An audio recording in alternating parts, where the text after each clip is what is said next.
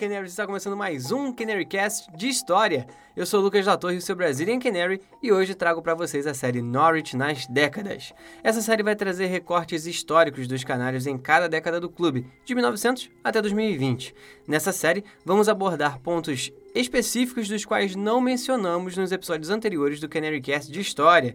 Então, nos siga nas redes sociais pelo arroba Twitter, Facebook e Instagram. No Spotify você pode nos seguir também, procure por CanaryCast. Já no YouTube você pode nos encontrar pesquisando por CanaryCast, Norte Brasil ou Lucas da Torre. Não se esqueça de se inscrever no nosso canal para receber nossos conteúdos. Vamos começar?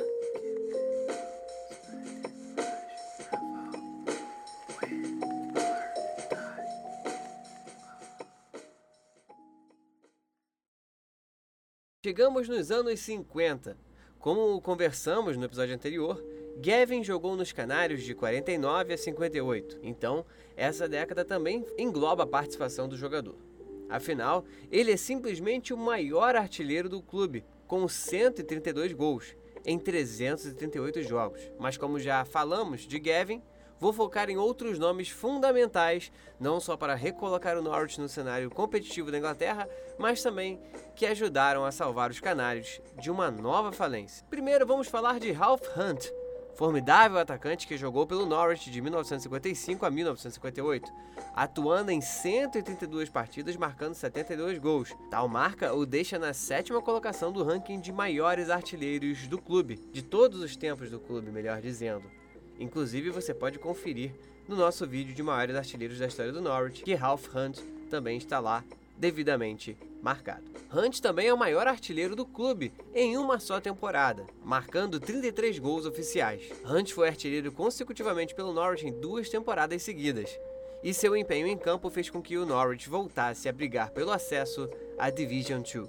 Os seus números individuais chamaram a atenção do Derby County, que foi para onde ele foi transferido em 1958. Ah, e vale dizer que também no mesmo ano, em 58, Gavin, o maior artilheiro da história do Norwich, foi transferido para o Tottenham Hotspur. Infelizmente, eu não consegui encontrar os valores da época, mas certamente deram fôlego financeiro ao clube, que vivia grandes dificuldades financeiras. Por outro lado, o Norwich perdia aí dois grandíssimos jogadores aí do setor ofensivo do clube na época. Com a saída dos dois, isso deu espaço para uma nova estrela surgir, outro atacante espetacular na história do clube, que elevou o patamar dos Canários. Estamos falando de Terry Alcock. Terry Alcock é o maior artilheiro do Norwich numa só temporada, somando todas as competições. Foram 37 gols numa só campanha. Em números gerais, o atacante jogou 389 partidas e marcou 127 gols. É o segundo maior artilheiro da história do Norwich e um dos maiores jogadores da história do clube, sem dúvida. Me surpreende muito que Gavin e Alcock sejam da mesma época e ambos sejam atacantes. E os dois são os maiores artilheiros do clube. Haja assistência para esses caras, né? Garçom tinha que né, ganhar até gorjeta nesse time.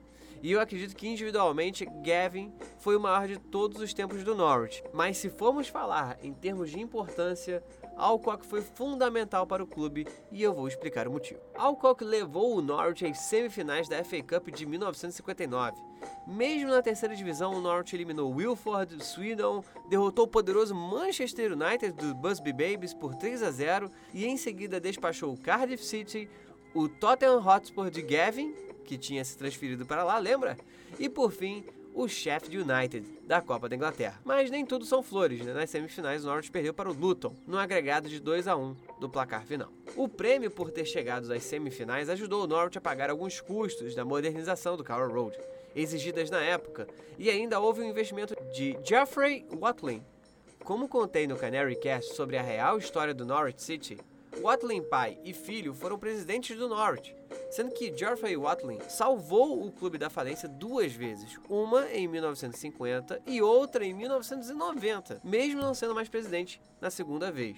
Watling sempre amou o clube e tem uma rua em sua homenagem em Norwich. Em 1996, Watling vendeu sua parte do Norwich para Daley Smith, e ele, sem dúvidas, foi um herói do clube fora do campo, que fez com que o Norwich seguisse existindo Infelizmente, o Atlan faleceu aos 91 anos em 16 de novembro de 2004. Jamais será esquecido. E concluímos assim a década de 50 do Norwich, onde tivemos momentos marcantes aí da história do clube que voltou ao cenário competitivo nacional.